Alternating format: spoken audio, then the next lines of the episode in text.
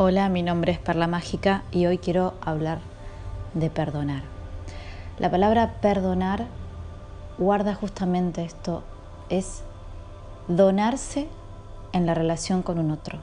¿Y cuánto dona uno en la relación con un otro? Uno dona tiempo, dona espacio, dona todo y dona muchas cosas.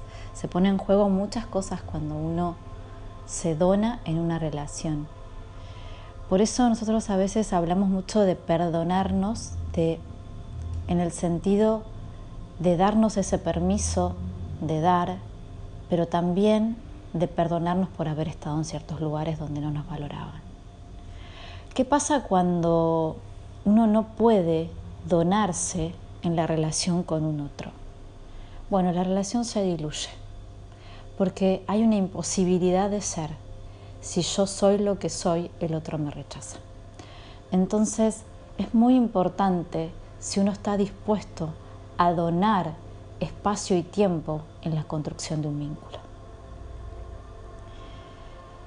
Eh, la reciprocidad en las relaciones es muy importante y también perdonarnos en soltar las viejas versiones nuestras a veces por experiencias pasadas condicionamos nuestro presente. Esto ya lo hablamos en otro podcast.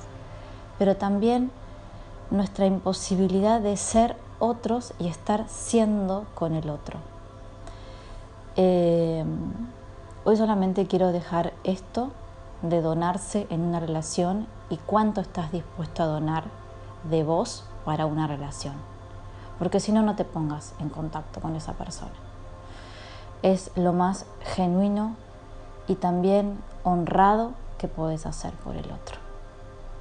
Resguardarte a vos, resguardar al otro, porque cuando yo me cuido, cuido al otro. Porque cuando yo cuido al otro, estoy cuidando también el vínculo. Cuando uno pide lo que precisa en un vínculo, está cuidando eso. Pero cuando lo hace tarde o ya es demasiado tarde, hay varios factores que ya están dañados. Entonces las relaciones a veces se tornan imposibles.